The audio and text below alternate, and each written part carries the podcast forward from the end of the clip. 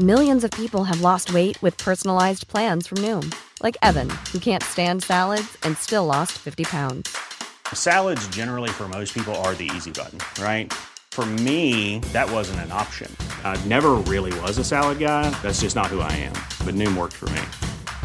Get your personalized plan today at Noom.com. Real Noom user compensated to provide their story. In four weeks, the typical Noom user can expect to lose one to two pounds per week. Individual results may vary. Heraldo Radio, con la H que sí suena y ahora también se escucha.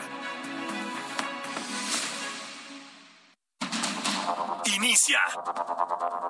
Heraldo Noticias de la tarde con Jesús Martín Mendoza. En Heraldo Radio.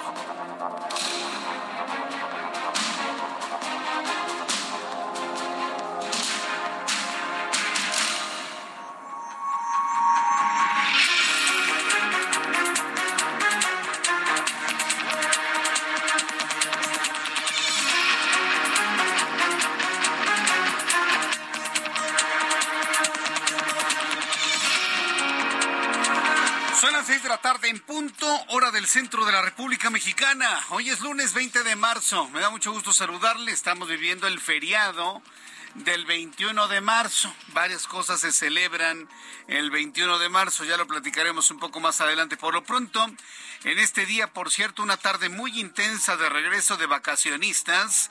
Le tengo toda la información importante a esta hora de la tarde en el Heraldo Radio. Si usted escucha ya esta señal de radio en su equipos receptores porque ya se está acercando, ¿eh? Ya se está acercando a su destino. Le voy a acompañar con las noticias y empezamos con un resumen y los asuntos más destacados hasta este momento. Las cuatro noticias principales en esta tarde. Decir que el secretario de Relaciones Exteriores, Marcelo Ebrard, presentó este lunes su libro autobiográfico, El Camino de México. Esto en el Palacio de Minería. Recuerde que Marcelo Ebrard está construyendo su imagen para ser el candidato de Morena a la presidencia de México. Bueno, fue recibido en aplausos, gritos, vítores, gritos de presidente, presidente. Marcelo Ebrard dijo que el libro hace un repaso de su vida personal, sus proyectos y su futuro.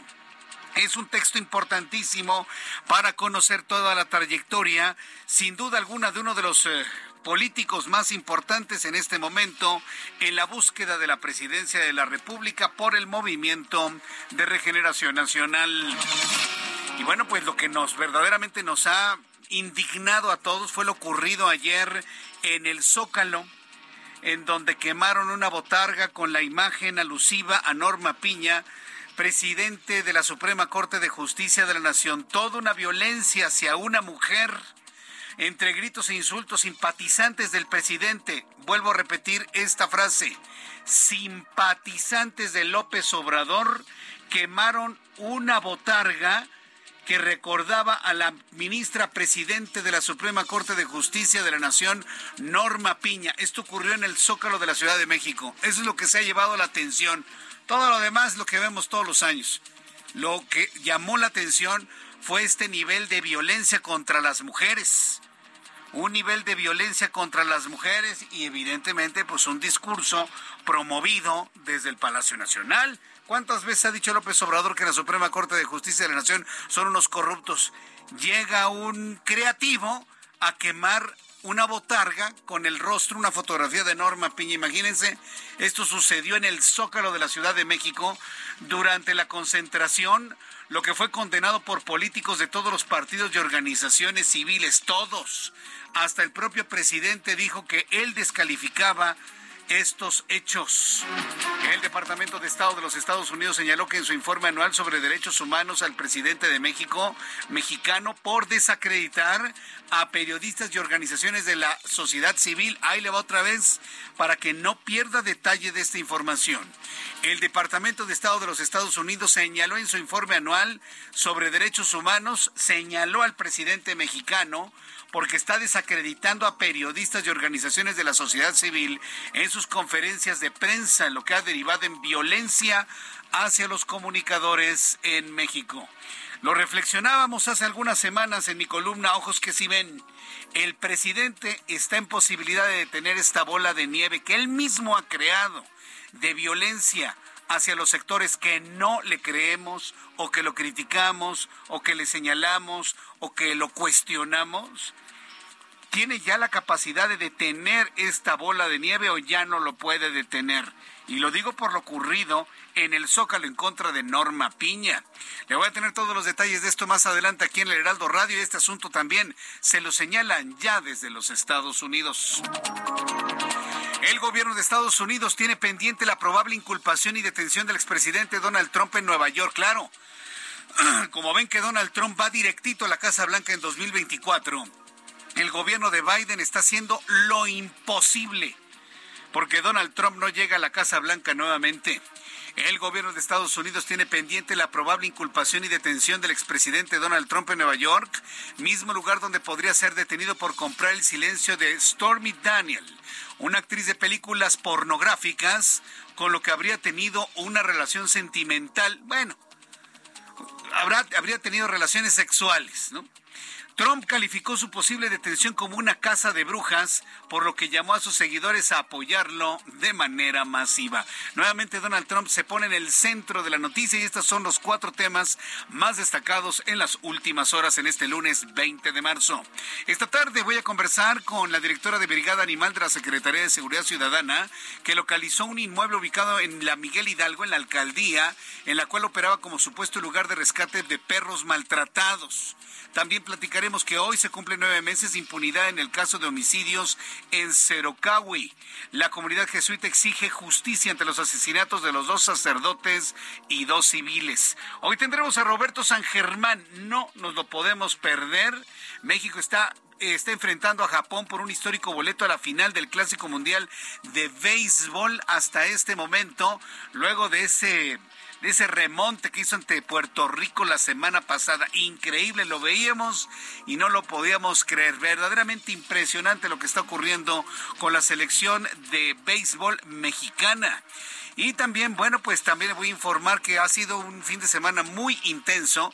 Tenemos, por ejemplo, lo que sucedió con Checo Pérez, que logró triunfar en el Gran Premio de Arabia Saudita Verstappen completó el 1-2 de Red Bull y lideraría el campeonato de la Fórmula 1. Sin embargo, Verstappen y su padre se mostraron completamente molestos por el triunfo del mexicano. Y digo, no digo Checo Pérez, digo mexicano, porque tristemente la nacionalidad obra en contra de mucho talento mexicano. Porque es mexicano, no lo quieren por chiquito, morenito, lo que usted quiera, no lo quieren. Bueno, el padre se hizo el tío Lolo cuando estaban celebrando el triunfo de Checo Pérez. Las imágenes han dado la vuelta al mundo. Red Bull no ha dicho una sola palabra sobre el mal comportamiento de Verstappen. Y también hay que decirlo, por la falta de atención a las instrucciones de Checo Pérez. En México estamos felices por el triunfo de Checo Pérez, pero él debió haber entrado en segundo y Verstappen en primero.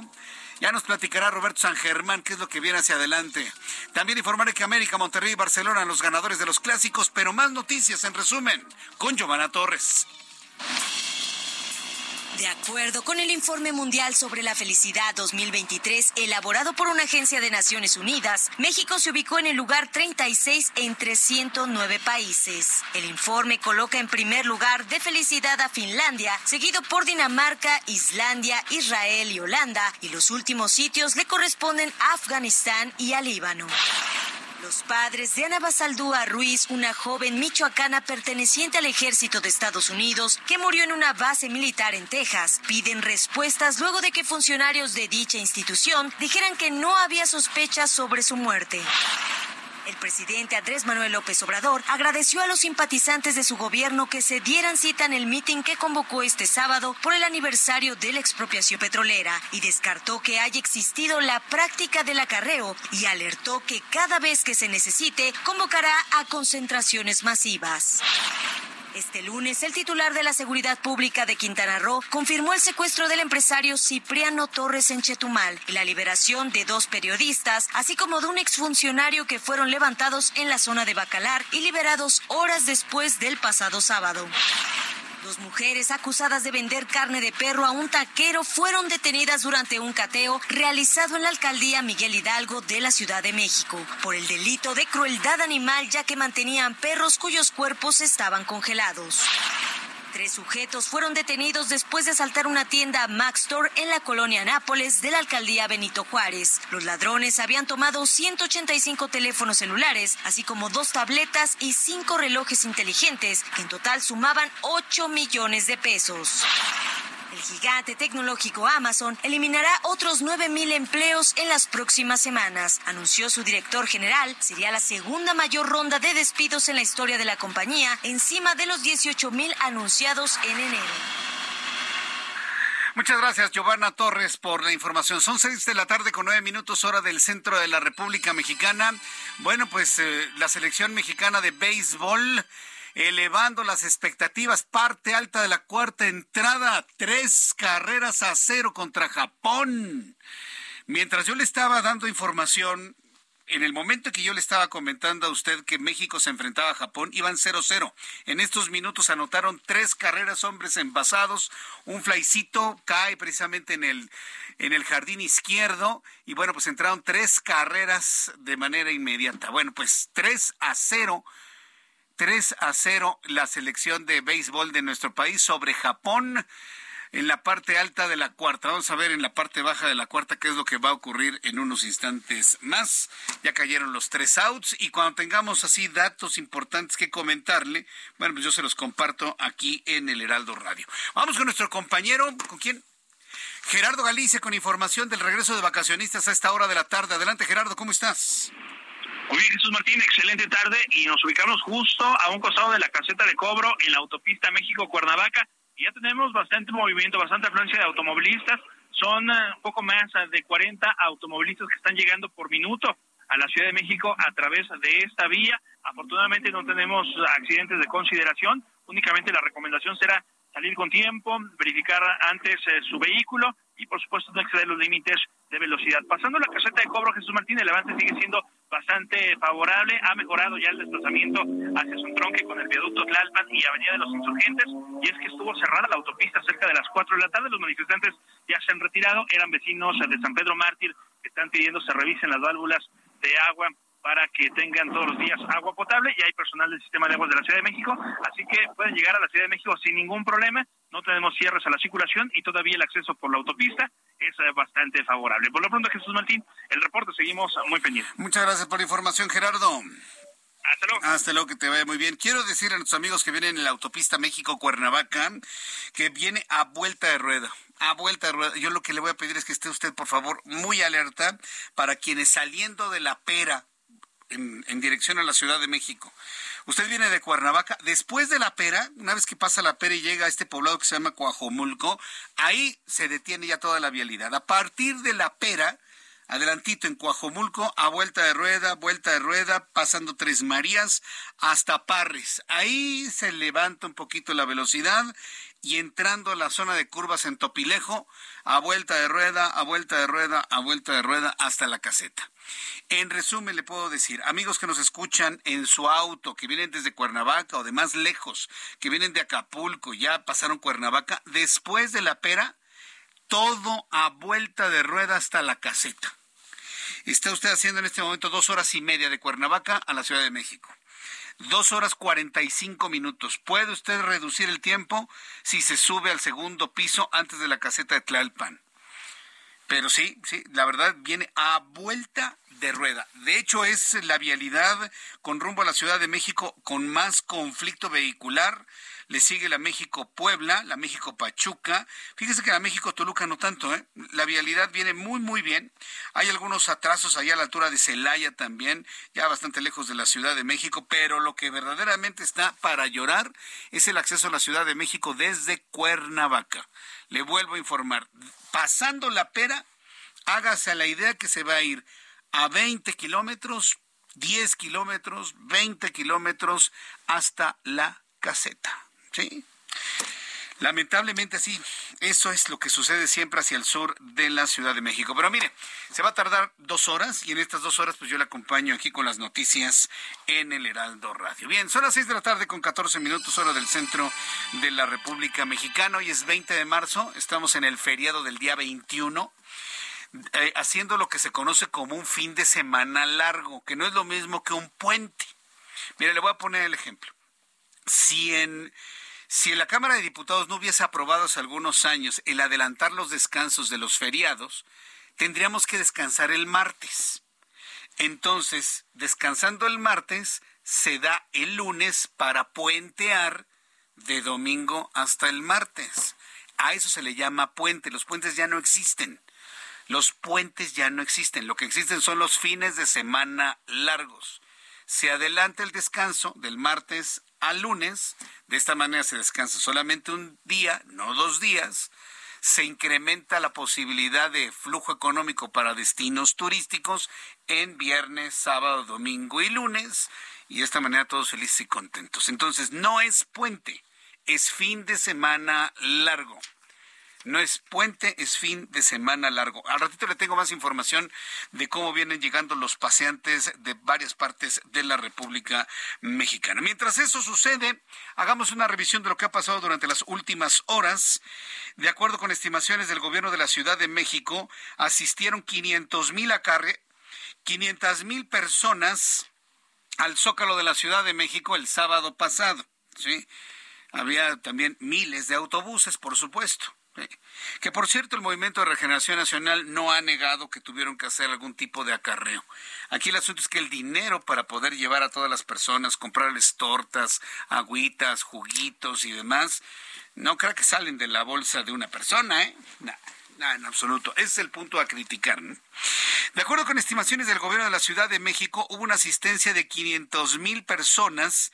El presidente López Obrador habría conmemorado con sus seguidores 85 años de la expropiación petrolera en el Zócalo Capitalino. Por cierto, Lázaro Cárdenas Batel le renunció a López Obrador horas antes de esto. ¿eh? Durante el discurso, el mandatario aseguró que el país no hay corrupción ni impunidad. ¿Usted cree que no hay corrupción ni impunidad en México? ¿Hay alguien que crea esto, por el amor de Dios? Dice que no hay complicidad con alguien. ¿Usted cree esto? Pues el tiempo de Felipe Calderón y Genaro García Luna terminó y el tiempo de Peña Nieto como si no existiese. ¿Qué contubernios hubo con la anterior administración para ni siquiera señalarlos como si no hubiera existido? Vamos con mi compañero Ángel Arellano, quien eh, tuvo la ardua tarea de tener que entresacar algo importante de lo ocurrido el sábado pasado. Adelante Ángel, te escuchamos. Con una asistencia de 500 mil personas, según estimaciones del gobierno de la Ciudad de México, el presidente Andrés Manuel López Obrador conmemoró con sus seguidores en el Zócalo el octogésimo quinto aniversario de la expropiación petrolera. En el templete estuvo acompañado por integrantes del gabinete, por su esposa Beatriz Gutiérrez Müller y por los aspirantes presidenciales Marcelo Ebrard, Claudia Sheinbaum y Adán Augusto López. En la plancha del Zócalo, por miles que atendieron la cita marcada para las 17 horas, aunque hubo quienes comenzaron a llegar a las 10 de la mañana o incluso desde la noche anterior. En su discurso, López Obrador resaltó el legado que dejó Lázaro Cárdenas. Prometió que el próximo año no se importará combustible porque lo producirá el país y arremetió contra los que considera sus adversarios, los cuales garantizó no volverán al poder. Y aún cuando en política es más peligroso subestimar la fuerza de los adversarios que sobreestimar sostengo que hagan lo que hagan, no regresarán al poder los oligarcas. Los asistentes corearon y festejaron el discurso del presidente en la Plaza de la Constitución, la cual ahora sí lució la bandera monumental, misma que estuvo ausente el 26 de febrero en la manifestación en defensa del INE y en la del 8 de marzo, Día Internacional de la Mujer. Sin embargo, destacó sobremanera lo que un grupo de simpatizantes realizó en el mitin, quemó una figura de cartón de la ministra Norma Piña, presidente de la Suprema Corte de Justicia de la Nación, quien ha sido objeto de frecuentes ataques por parte del presidente. La vamos a encender. primero con un cartón, amigo. La vamos a encender. ¡Fuego, fuego, fuego!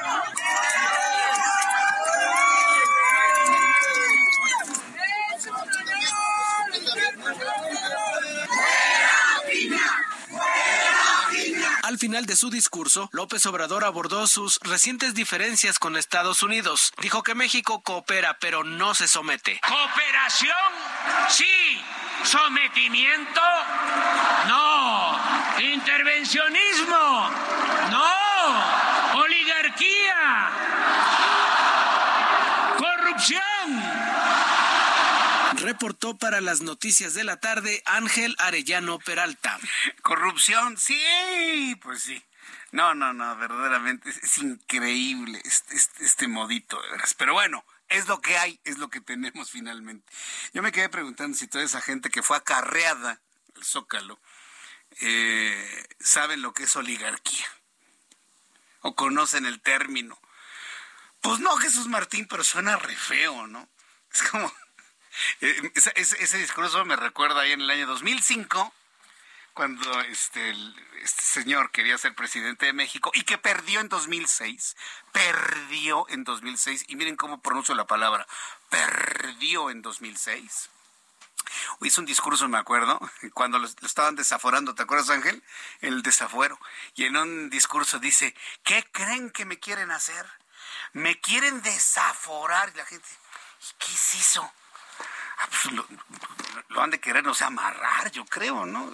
Ha de ser amarrar, le han de querer dar como un pellizco, una cosa. No entendía la gente lo que era la palabra. Por eso me pregunto en este momento, ¿entenderán algunas personas lo que eran ¿No van a regresar los oligarcas? Ah, pues deben ser unos señores muy malos, ¿no? Una cosa así. Es verdaderamente penoso lo que vimos, pero más penoso las expresiones de odio que ocurrieron en el Zócalo de la Ciudad de México. Quemar una botarga con la imagen de la presidente de la Suprema Corte de Justicia de la Nación, Norma Piña. Pero ni siquiera era una piñata, era la fotografía del rostro de Norma Piña pegado a la botarga o la piñata y la quemaron. Políticos de todos los partidos, incluidos algunos del oficialismo del Movimiento de Regeneración Nacional, así como diversas organizaciones civiles, expresaron su rechazo a los actos de violencia contra la ministra o presidente de la Suprema Corte de Justicia de la Nación, Norma Piña, Norma Lucía Piña, luego de que simpatizantes del presidente mexicano quemaron una figura con su imagen en el mitin del Zócalo pasado, eh, del sábado pasado en el Zócalo. La señora Beatriz Gutiérrez Müller, esposa del presidente, pidió cesar la violencia contra las mujeres de la política, aunque sin mencionar el nombre de Norma Piña, mientras que otros actores de la oposición como el líder nacional del PRI, Alejandro Moreno, la senadora del PAN, Kenia López Rabadán, y algunos morenistas como Marta Lucía Micher y también senadora ex, exsecretaria de Gobernación Olga Sánchez Cordero, condenaron de manera enérgica la violencia contra la ministra. Imagínense, hasta la esposa del presidente aparece y condenó de manera enérgica esa expresión de violencia. La pregunta es, ¿podrán detener lo que ellos mismos crearon? ¿Podrán contener lo que ellos mismos con su discurso de odio, de división, de señalamiento han provocado? El presidente mexicano Andrés Manuel López Obrador se pronunció sobre la quema de una imagen con la imagen de la de una imagen de la presidenta de la Suprema Corte de Justicia de la Nación, Norma Piña, durante el mitin del sábado pasado. Al afirmar que dichos actos no deben llevarse a cabo y justificó que dichas expresiones son minoritarias dentro de su movimiento. Minoritarias, no se habla de otra cosa, presidente. No se habla de otra cosa. Durante su conferencia de este lunes, el presidente reiteró que no son iguales a los conservadores, según él, porque ellos ven a su movimiento como un enemigo a destruir y acusó que en las marchas de sus adversarios se quemaron figuras con su imagen y que nadie dijo nada. Esto fue lo que dijo López Obrador. Bueno, que no debe de llevarse a cabo eh, este tipo de actos, no es eh, lo mejor. Creo que hay formas de protestar sin llegar a esos extremos, ¿no? Eso es lo que yo opino condeno esos actos. Eh, no hace falta. Tenemos que vernos como adversarios, no como enemigos. Y además, eh, nosotros no somos iguales a los conservadores. Ellos nos ven como enemigos a destruir, no como adversarios a vencer. Bueno, esto ya es un juego de palabras, ¿no? Un juego de palabras, pero pues evidentemente el presidente se quedó más que enojado, sorprendido del hecho, ¿eh? Se quedó más sorprendido. Y es lo que yo pregunto. ¿Puede el presidente detener estas expresiones de odio de sus seguidores, de los grupos que lo siguen tratando de quedar bien con él? Yo empiezo a tener mis dudas y eso debería ser preocupante. Mucha atención. Hace unos instantes la Suprema Corte de Justicia de la Nación y el Consejo de la Judicatura han emitido un comunicado, un comunicado en el cual expresan su posición luego de lo ocurrido en el Zócalo. Comunicado El Poder Judicial de la Federación, a través de sus ministras, ministros, consejeras, consejeros, magistradas, magistrados, juezas y jueces, reprocha categóricamente las manifestaciones de violencia y odio acaecidas el 18 de marzo en el Zócalo Capitalino en contra de la ministra presidenta del Poder Judicial de la Federación y de nuestra institución. Preocupa este poder de la Unión que el ejercicio de los pesos y contrapesos que exige nuestro orden constitucional redunde en una confrontación, no solo institucional, sino entre los mexicanos. La violencia de cualquier tipo es un obstáculo para el cumplimiento de los objetivos que nos unen como mexicanos, la salvaguarda de los derechos humanos y del Estado de Derecho. No más acciones de odio, dice el Poder Judicial de la Federación. Escucha las noticias de la tarde con Jesús Martín Mendoza. Regresamos.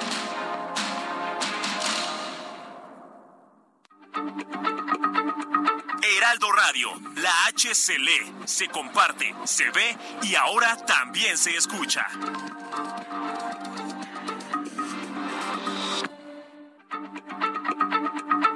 Heraldo Radio, la H se lee, se comparte, se ve y ahora también se escucha.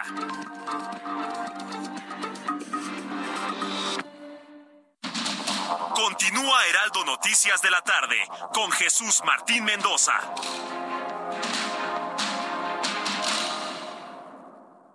En el Consejo Regulador del Tequila AC garantizamos la autenticidad del tequila al consumidor.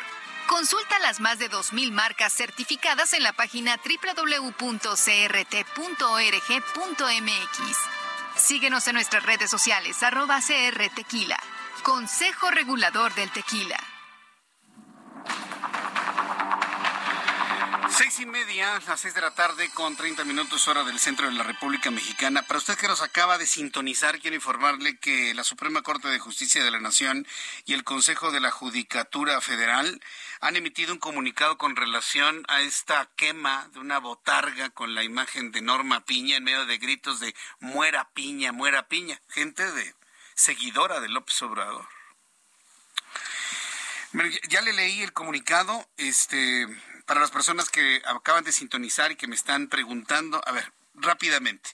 Dice el comunicado del Poder Judicial Federal, el Poder Judicial Federal a través de sus ministras, ministros, consejeras, consejeros, magistradas, magistrados, juezas, jueces, reprochan categóricamente las manifestaciones de violencia y odio acaecidas el 18 de marzo en el Zócalo Capitalino en contra de la ministra presidente del, del Poder Judicial Federal y de nuestra institución. Preocupa a este poder de la Unión que el ejercicio de los pesos y contrapesos que exige nuestro orden constitucional redunde en una confrontación no solo institucional, sino entre los mexicanos. La violencia de cualquier tipo es un obstáculo para el cumplimiento de los objetivos que nos unen como mexicanas, como mexicanos, la salvaguarda de los derechos humanos y del Estado de Derecho. Finaliza el comunicado escribiendo, no más acciones de odio, no más, acción, no más violencia de género. Sí, porque no la piña es mujer. No más violencia de género, México nos demanda más. Es lo que está en este momento la Suprema Corte de Justicia de la Nación informando. Y, el asunto es importantísimo porque, si mi memoria no me falla, es la primera reacción de la Suprema Corte de Justicia de la Nación desde que Norma Piña es presidente o presidenta de esta del Poder eh, Judicial Federal. Es la primera en estos tonos. Es la primera. Se había destacado en prácticamente una, pues no quisiera decir omisión, pero sí prácticamente ignorar todos esos llamados y todas esas muestras de violencia ¿Iniciadas dónde? Pues desde el Palacio Nacional, con el presidente de la República que no supera que Norma Piña en aquel evento del 5 de febrero allá en Querétaro no se haya levantado para rendirle pleitesía a él. Sí lo hizo para rendir honores a la institución presidencial. Acuérdense que ya vimos las diferencias, lo que es la persona y la institución. Son cosas completamente distintas. Pues no, no, no lo supera y ha arremetido durante todas estas semanas en contra de Norma Piña, en contra de los jueces, ministros, todo absolutamente. ¿Y cuál es el resultado? Esto, que algún improvisado, algún creativo, se le ocurrió llevar una botarga, y quiero pensarlo así, ¿eh? Quiero pensar que fue un improvisado, alguien que se le ocurrió, la llevó, la quemó. Porque si esto fue planeado desde otros ámbitos, entonces el asunto es mucho más grave de lo que nos podemos imaginar.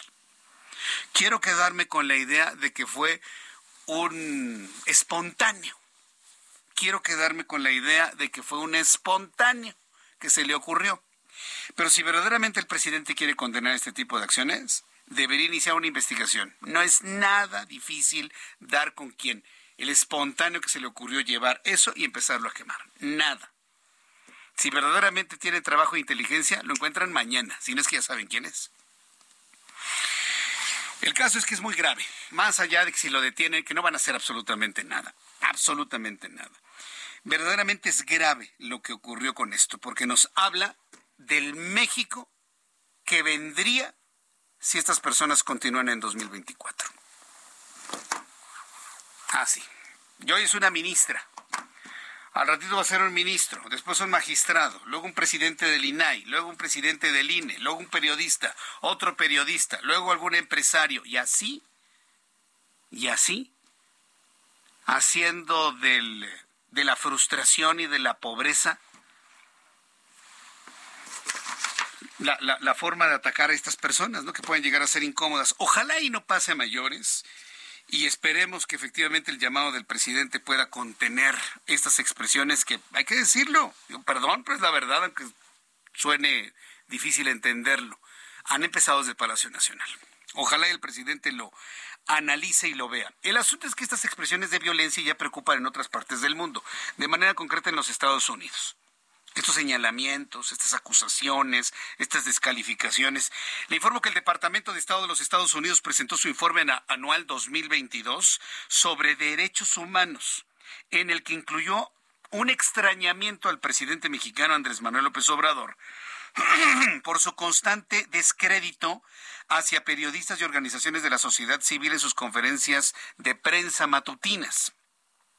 En el documento de Estados Unidos se expresa la preocupación del gobierno estadounidense por los altos niveles de impunidad en México y por la violencia ejercida hacia comunicadores, lo que ha derivado en el asesinato de 15 de ellos, de los cuales en 11 el móvil tuvo que ver con su labor periodística considerado de alto nivel de impunidad en estos crímenes que generan autocensura y reducen la libertad de expresión y de prensa en México un documento de Estados Unidos. Los periodistas pueden criticar al gobierno y discutir asuntos de interés general sin restricciones. Recoge también el informe, pero añade que políticos, incluso el propio presidente mexicano, los desacreditan públicamente para presentarlos como parciales, partidistas y corruptos, señala el informe. Entonces, bueno, pues esperemos mañana algún tipo de reacción sobre estos asuntos, la reacción de la Suprema Corte de Justicia de la Nación y el documento que llega desde los Estados Unidos. Mientras esto sucede, pues hay algunos analistas que ven que esto es signo pues del declive de la presente administración. Ya el declive, ya el ocaso, ya el atardecer, la caída del sol, mientras empiezan a surgir ya nuevos nombres, nuevos hombres y mujeres que están de alguna manera buscando eh, administrar nuestro país a partir de 2024. Y hoy el personaje que brilló, sin duda alguna, fue Marcelo Ebrard, el secretario de Relaciones Exteriores. Este lunes el secretario de Relaciones Exteriores, Marcelo Ebrard, presentó su libro autobiográfico El Camino de México, con el cual da a conocer su trayectoria para impulsarlo como aspirante presidencial rumbo al 2024. Ya sea fabricado o auténtico, en todos los medios de comunicación aparecen los gritos de presidente, presidente hacia Marcelo Ebrard. Misael Zavala, gusto en saludarte. ¿Cómo estuvo la presentación del libro? Muy buenas tardes, Jesús Martín. Efectivamente, pues hoy el secretario de Relaciones Exteriores, Marcelo Ebrard Casaubón, realizó esta presentación formal de su más reciente libro, El Camino de México, con el cual pues prácticamente es una catapulta eh, de su vida, de su trayectoria, incluso desde niño como adolescente y después ya como adulto en la función pública y que busca pues ser una catapulta, una catapulta para impulsar lanzarlo como aspirante presidencial al 2024. Y como bien lo comentas, pues al grito de presidente, presidente, presidente, ante unas 400 personas reunidas en el Palacio de Minería del Centro Histórico de la Ciudad de México, la escritora Elena Poniatowska, una de las presentadoras de este libro, recordó que como jefe de gobierno de la Ciudad de México, Ebrard tomó la decisión de legalizar el aborto en la capital del país, con lo cual, pues, eh, también eh, se ganó a un cierto sector del feminismo en el país. Eh, incluso ya ya como en su en, su anecdotario el canciller Marcelo Ebrard dijo que este libro tiene un eh, objetivo, un mensaje para la contienda que se acerca y dijo que lo que él propone es congruencia. Pero ¿qué te parece si vamos a escuchar cómo lo dijo Marcelo Ebrard? Entonces, el libro les comparto de dónde vengo, quién soy, cuáles son mis valores, que son los mismos. A mí me ha costado defender lo que creo. Ustedes pueden dividir el mundo en dos. A quien le ha costado defender lo que cree y al que no cree nada y nunca ha tenido costo alguno. Nosotros creemos en algo. Llevo con Andrés Manuel 23 años trabajando. Quiero lograr la igualdad. Me ha costado y jamás he cejado en esa causa. Y eso es lo que les comparto en el libro. También les digo cómo veo el futuro. Jamás hemos tenido, hace mucho, una oportunidad como la que tenemos ahorita. El libro está dedicado y está hecho con profundo amor a México y respeto a todas y a todos ustedes y a toda la sociedad mexicana. Jesús Martín, en esta presentación del libro, Leticia Bonifaz, quien fuera consejera jurídica del gobierno de la Ciudad de México, destacó que Marcelo Ebrard siempre tiene un plan B y a veces hasta un plan C para todas las cuestiones que él maneja. Además dijo que el tiempo de la situación para el canciller es siempre han sido eh, tiempos intensos, por lo que se avecina también pues una contienda intensa para la presidencia de la República. Primero, pues como aspirante a, eh, de Morena al, al, al, Ejecutivo Federal y después ya pues como candidato a la presidencia de la República. Jesús Martín, hasta aquí la información. Muchas gracias por la información, Misael. Gracias, muy buenas tardes. Hasta luego, muy buenas tardes. Pues ahí está Marcelo Ebrard trabajando, trabajando su imagen para ganar la encuesta del Movimiento de Regeneración Nacional y convertirse en el candidato de Morena a la presidencia de 2024. Bueno, son las seis de la tarde con 41 minutos hora del centro de la República Mexicana. En otro asunto, este domingo en Palacio Nacional se realizó una reunión privada entre el presidente mexicano e integrantes de su gabinete de Economía, Seguridad, Energía Relaciones Exteriores. Estuvieron presentes ahí 12 legisladores estadounidenses, así como el embajador de Estados Unidos en México, eh, de Estados Unidos en México, Ken Salazar. Entre esta delegación mexicana y la delegación estadounidense se abordaron temas de migración, frontera norte, corredor transísmico, tráfico de armas y el tema central, el problema del fentanilo, el cual ya se convirtió en un severo problema por casos de sobredosis en Ciudad Juárez, Chihuahua. Voy a entrar en comunicación con Federico Guevara, nuestro corresponsal en Chihuahua, en donde, contrario a lo que se creía, el fentanilo ilegal, clandestino, se está consumiendo en México y ya provoca un grave problema de salud pública en Ciudad Juárez. Adelante, Federico, gusto en saludarte. ¿Cómo estás? Efectivamente, Jesús Martín, los dos principales municipios en la entidad, Ciudad Juárez y la capital Chihuahua, son el punto donde ya la problemática del uso y abuso del fentanilo es una realidad. De acuerdo a Nadia Robles, directora de Observatorio Mexicano de Salud Mental y Consumo de Drogas de la Secretaría de Salud, en estos municipios es donde se ha detectado un severo problema en los casos de sobredosis por fentanilo y indicó la funcionaria que en los últimos años el consumo de fentanilo en Ciudad Juárez y Chihuahua aumentó con casos ya de personas halladas sin vida en la vía pública debido a la sobredosis. Y hay que entender que como este producto que se elabora y se fabrica ahora sí en México, digo, avalado por todas las autoridades en el sentido de que antes era un secreto, eh, pues esta droga que no logra cruzar a los Estados Unidos finalmente se queda en esta frontera. Y aquí es donde se empieza a comercializar a precios más económicos, claro, pero invariablemente siempre hay personas eh, que buscan este tipo de drogas, lo que se ha convertido, se está convirtiendo en un serio problema de salud en la entidad. Hasta aquí la información, José Martín. Buenas tardes. Gracias por la información. Sí, gracias por la información de nuestro corresponsal asignado a la nota. Son las seis con cuarenta y tres, las seis de la tarde con cuarenta y tres minutos hora del centro de la República Mexicana. Vamos a otro asunto, también sucede en el norte. Se están cumpliendo nueve meses del asesinato de los sacerdotes jesuitas y de Pedro el Guía en la Sierra Tarahumara. ¿Qué ha pasado durante estos nueve meses? Pues prácticamente nada. Tengo en la línea telefónica al padre Javier Ávila, el padre Javier Pato Ávila, miembro de la Compañía de Jesús en la Sierra Tarahumara. Padre, me da mucho gusto saludarlo. Bienvenido al Heraldo. ¿Cómo está? Muy buenas tardes. Muy buenas tardes, ¿cómo le va? Muchas gracias por su preocupación por mantener viva, eh, vivo este tema. Hemos platicado en otras ocasiones con usted en este espacio de noticias y a nueve meses preguntarle qué se ha sabido, qué ha surgido, qué resultados hay de la investigación y cuál es su primera reacción en estos nueve meses que se están cumpliendo.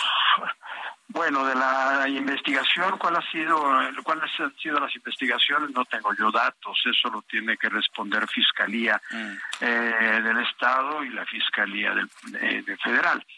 Eh, son nueve meses. Casualmente es una fecha simbólica porque a nueve meses yo creo que esos homicidios siguen como preñados por el tiempo de nueve meses, preñados de promesas, de ofertas, de de buenas voluntades, pero pues no ha llegado la hora del parto para que la verdadera justicia sea dada a luz. Esa ha sido la realidad.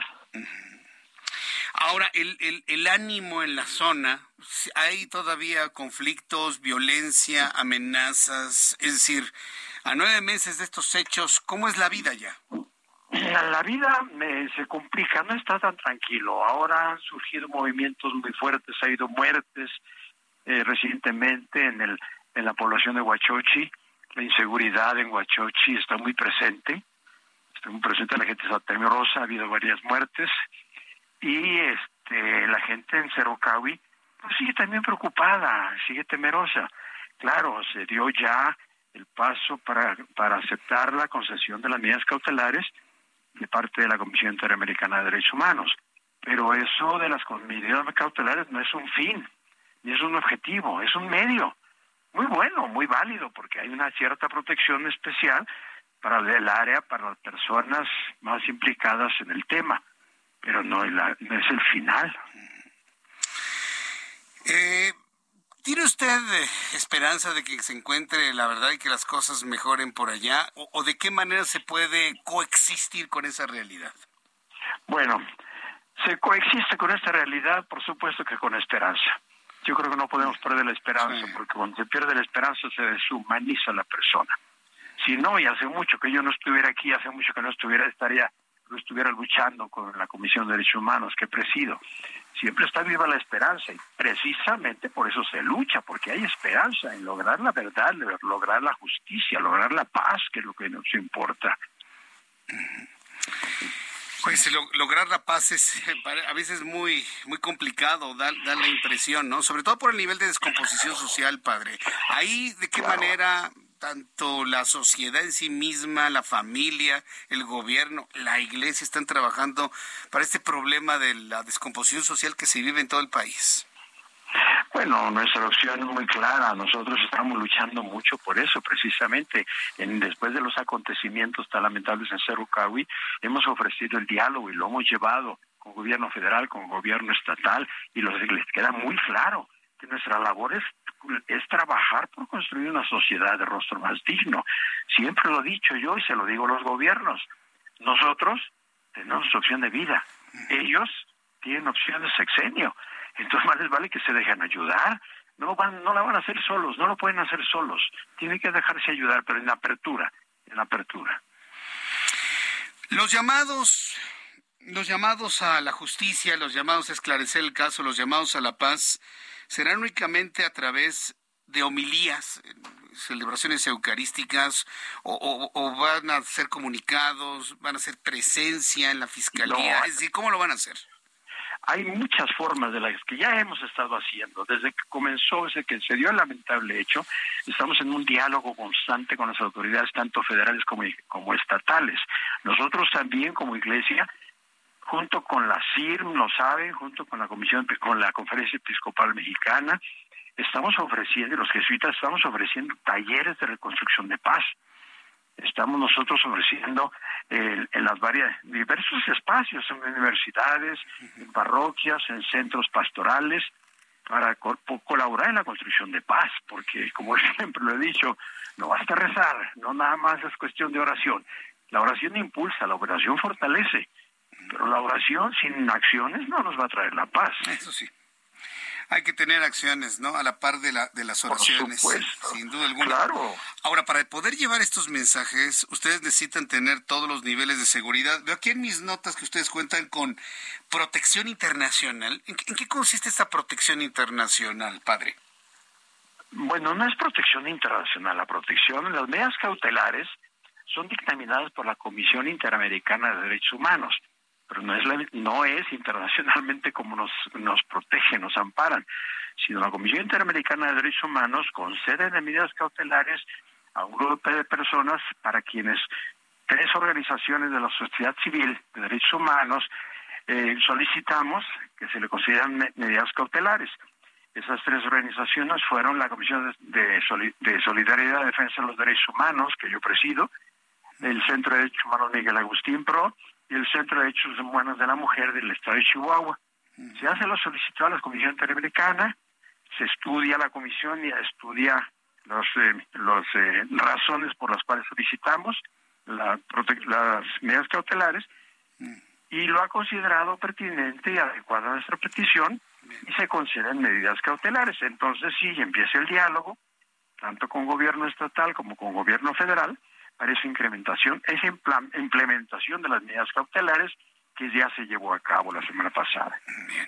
Padre, finalmente, eh, ustedes lanzaron un sitio web para que el público esté en conocimiento de todo lo ocurrido en Cerocoahuis en nueve meses y, y el seguimiento de las cosas. ¿Cuál es esta página de Internet? No la conozco, no la conozco la página. Bueno, por lo pronto nos iremos a su sitio de Compañía de Jesús en México en Twitter. Exacto, Jesuitas, Jesuitas en México, Jesuitas de México, algo así. Ahí hay algo, ciertamente. Ahí se va dando seguimiento al tema. Correcto. Padre Pato Ávila, yo le agradezco mucho que me haya tomado la comunicación el día de hoy y seguimos atentos a todo lo que ocurra allá. Muchas gracias por este tiempo. Al contrario, muchas gracias. Que Dios lo bendiga. Hasta luego. Igualmente, hasta luego. Es el Padre Pato Ávila, miembro de la Compañía de Jesús en la Sierra Tarahumara. Quiero informar que la Compañía de Jesús ha sacado un sitio web en donde usted puede informarse de todo lo que ha ocurrido en estos últimos nueve meses. Y bueno, pues también a través de su cuenta de Twitter, Compañía de Jesús en México, Compañía de Jesús en México o arroba Jesuitas México, puede usted encontrar toda la información que necesita. Son las seis de la tarde con 51 minutos hora del centro de la República Mexicana. Juan Guevara, director de Now Media en, los Estados Unidos, está en la línea telefónica. Mi querido Juan, qué gusto saludarte. ¿Cómo estás? Mi querido Jesús Martín, muy buenas noches. Pues en la víspera de que pudieran detener, arrestar, detener al expresidente Donald Trump. Entonces, eh, mira, para, hay muchas preguntas. Sería la primera vez en la, en la historia de este país en donde arrestan a un expresidente. Eh, ahora, hay que, decirle, hay que decirle a nuestra audiencia que Donald Trump no es, no es un alma de la caridad, definitivamente no es jesuita. no, no es eh, jesuita. Porque, eh, pero para nada, porque bueno, tiene investigaciones criminales, así que parece que tiene colección de investigaciones criminales. Ahorita el problema que tiene es que en el 2016 pues andaba saliendo con una este pues una mujer de la vida galante y eh, ahora le llaman artista de de, eh, de, de, ¿cómo se llama? de, de ah, pornografía no les llaman artistas de contenido así dicen es que hace contenido pero es pornografía prostitución claro. Sí sí es es, es, pornografía. Stormy Daniels en el 2016 tuvo una affair con el presidente Trump y lo que sucede es que eh, él, a través de su abogado Michael Cohen, le paga a, eh, a Stormy Daniels para que no hable durante la campaña. Ahora, el problema no fue que le pagó a Stormy Daniels. El problema fue en que Ay. al decir que Stormy Daniels. A ver, esta, parte no te la entendí, perdón Juan, es que se está entrecortando la, la comunicación. Eh, entonces, ¿el problema cuál fue entonces? La comunicación. Sí, uy, creo que ya lo perdí. A ver, si le podemos volver a, enlazar a, Juan, si de repente lo, perdimos. Nos quedamos en la estrategia, ¿no? Que armó Donald Trump con sus abogados de poderle pagar a esta señora, Stormy Daniels, pues para que se mantuviera calmadita, calladita durante el tiempo de gobierno de, de Donald Trump, ¿sí? Ahí, hasta, hasta ahí nos quedamos. Juan, entonces me decía, nos quedamos en donde decías que les pagaron para que estuviera calmadita y calladita durante el tiempo de la presidencia de Donald Trump, pero el problema fue, ahí me quedé. Exacto. El, problema no fue que Stormy Daniels, el problema fue que el presidente Trump mintió ante las autoridades cuando preguntaron si le había dinero. Ah. Fue un delitísimo las mentiras en la corte en este país, un tema que son un tema criminal. Entonces, día de hoy, el jurado se une y por lo que con algunas personas de nuevo no, no, no, no, bueno, pues ya, ya tuvimos una idea, ¿no? Entonces, ¿cuál es el problema de Donald Trump? Que Donald Trump a través de su abogado le paga dinero a esta mujer Stormy Daniels y luego cuando vienen las demandas y le preguntan al entonces presidente, oiga, ¿usted le pagó a la señora Daniels? Y él contestó que no. Entonces mintió a una corte y lo que nos está explicando Juan Guevara es que mentir a una corte es un delito sumamente grave. Vamos a ir a los anuncios y al regreso de los anuncios continúo conversando con Juan Guevara para que nos diga qué va a pasar mañana martes. Hasta el mismo Donald Trump anunció posiblemente me detengan. Regreso con esto después de los anuncios. Escucha las noticias de la tarde con Jesús Martín Mendoza. Regresamos. Heraldo Radio, con la H que sí suena y ahora también se escucha. Heraldo Radio, con la H que sí suena y ahora también se escucha. Continúa Heraldo Noticias de la tarde con Jesús Martín Mendoza.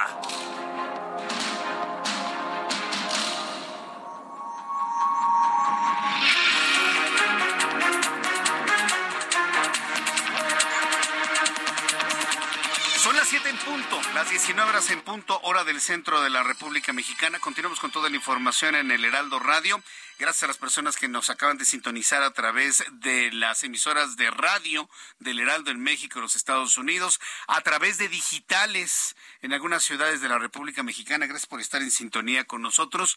Estábamos conversando con Juan Guevara, que nos decía, bueno, pues eh, Donald Trump cayó en mentiras ante la justicia y nos decías, Juan, que mentirle a la justicia es un delito grave.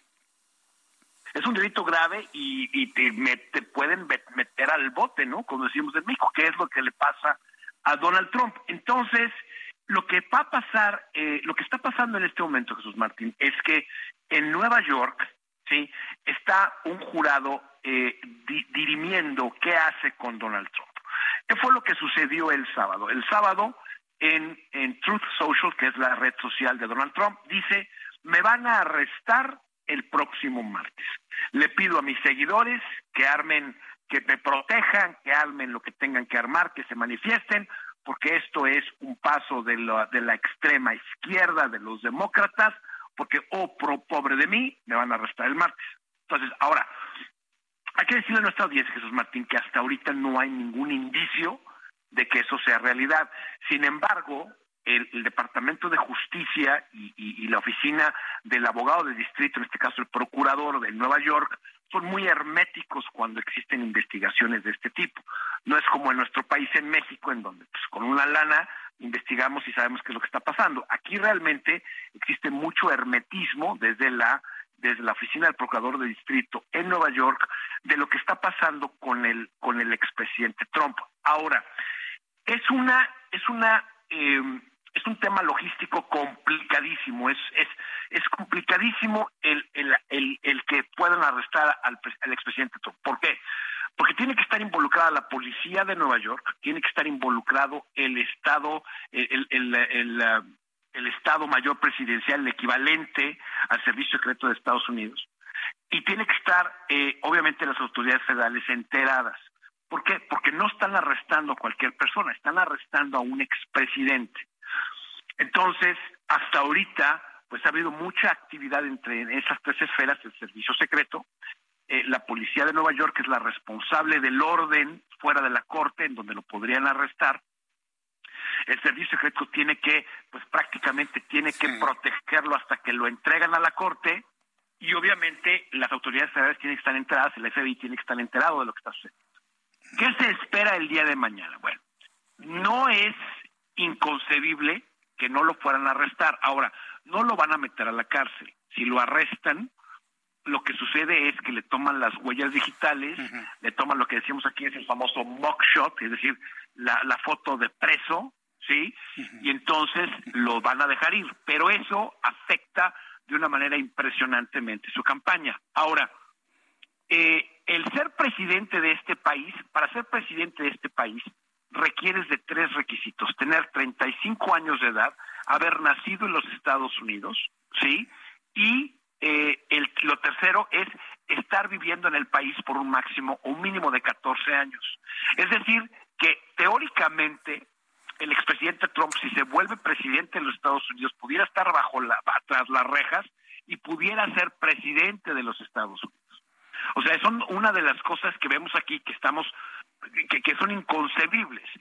No se requiere tener no antecedentes penales para ser presidente de los Estados Unidos, no se requiere de muchos de los requisitos que otros países pueden tener.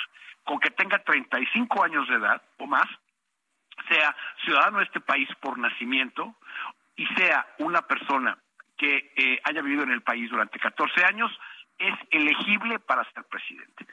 Entonces, obviamente los demócratas están que pues ya no pueden más para ver si lo arrestan, obviamente tienen contra a todas las fuerzas del orden Donald Trump, tienen contra a todos los republicanos, a todos los demócratas, a muchos republicanos y bueno, el día de mañana a esta hora ya pudiéramos saber qué sucedió. En lo personal, creo que vaya a pasar, yo le doy un 50% de posibilidades. Yo creo que Donald Trump se adelantó, como siempre, habló, armó a su a su base para que hagan disturbios, ya se están empezando a ver disturbios en la ciudad de Nueva York, cerca de la corte en donde va a podría ser presentado el presidente Trump para poder ser arrestado. Entonces, está haciendo lo mismo que hizo en enero 6 en el Capitolio, armando revolución para poder de alguna manera desviar la atención a lo que es importante. Pues eh, yo pienso, bueno, Donald Trump, eh, si revisamos su, campaña, siempre ha salido adelante de la adversidad y tiene una capacidad tremenda que la adversidad lo convierte en ventaja. ¿Tú, no creerías que esto de que, ay, miren cómo me están tratando, miren cómo me están apresando, miren cómo me están fichando, pues finalmente obre en su favor en la campaña, Juan, como víctima.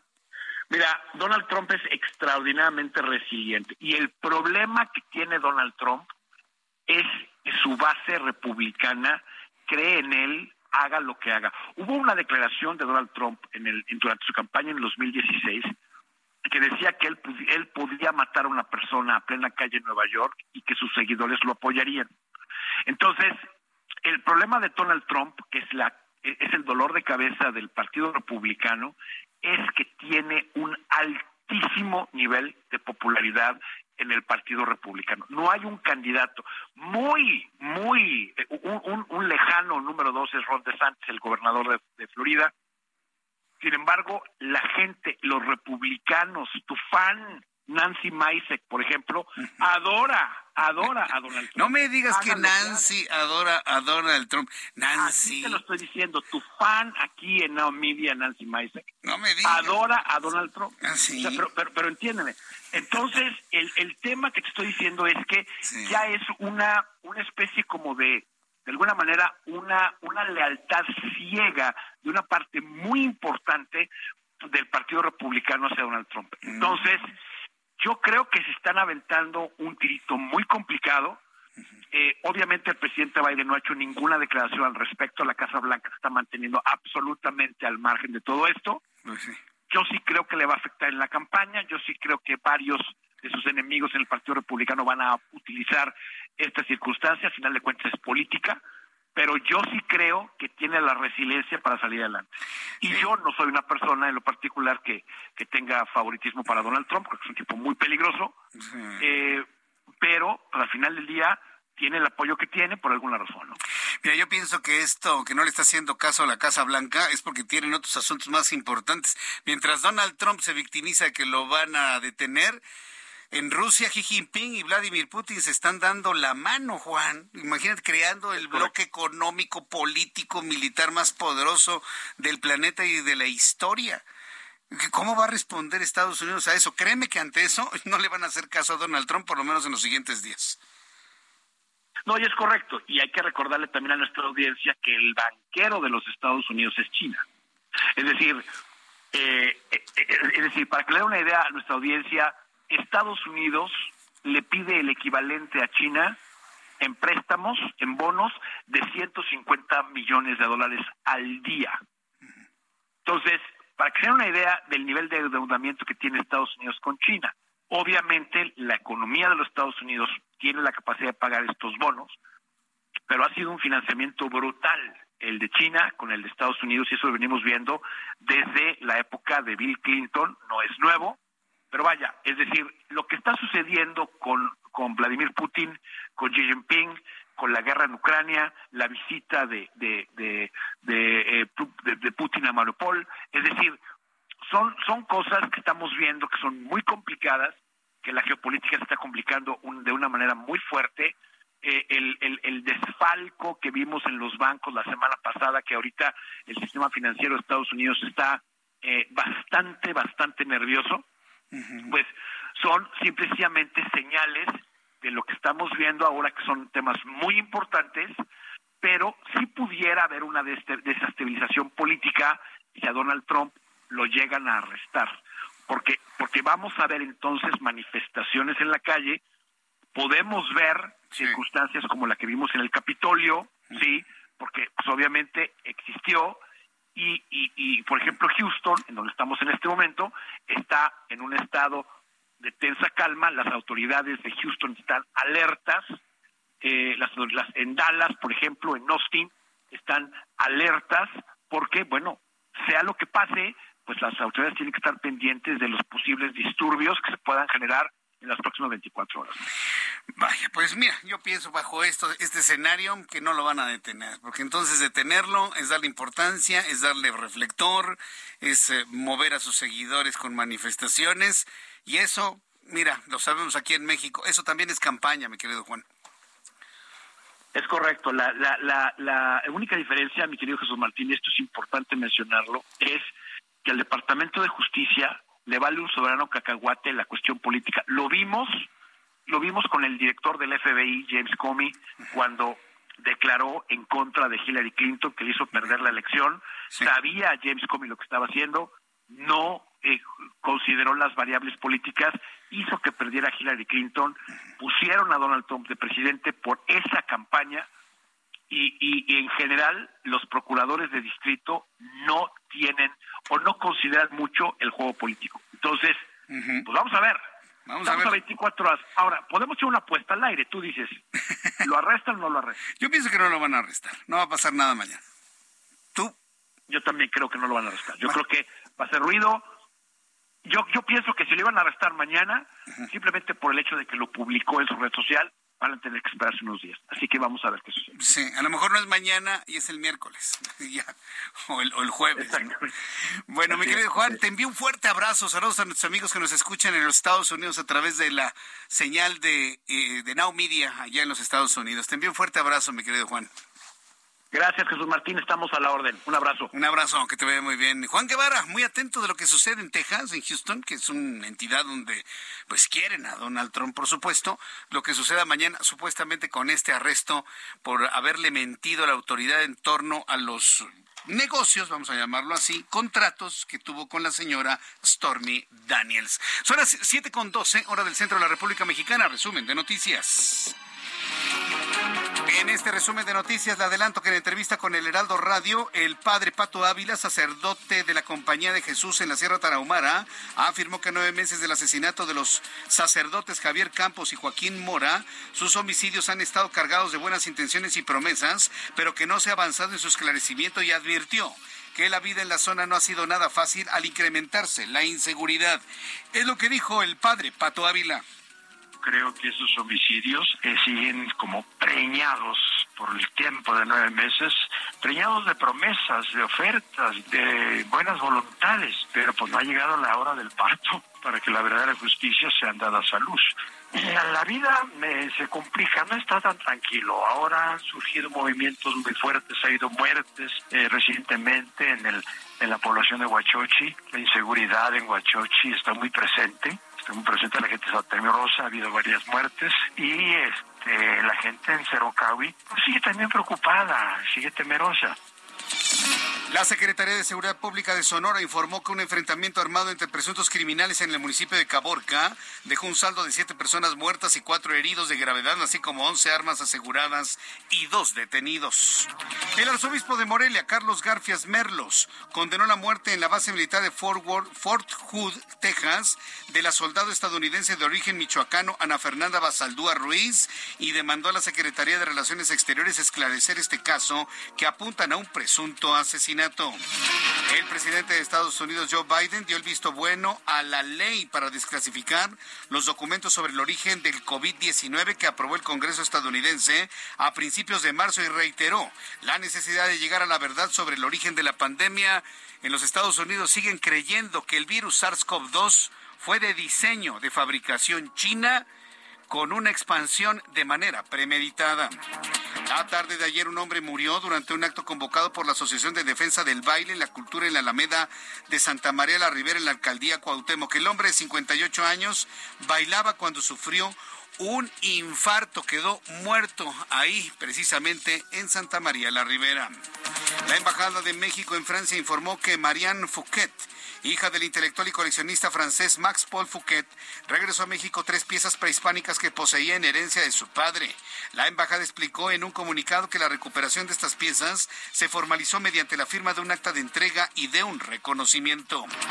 De acuerdo con la agencia norcoreana KNCA, el líder norcoreano Kim Jong-un dirigió simulación de contraataque nuclear con varios ensayos, entre los que destaca el disparo de un misil balístico equipado con una falsa cabeza nuclear, el cual fue confirmado por Corea del Sur. Son las noticias en resumen. Invito para que siga con nosotros. Le saluda Jesús Martín Mendoza.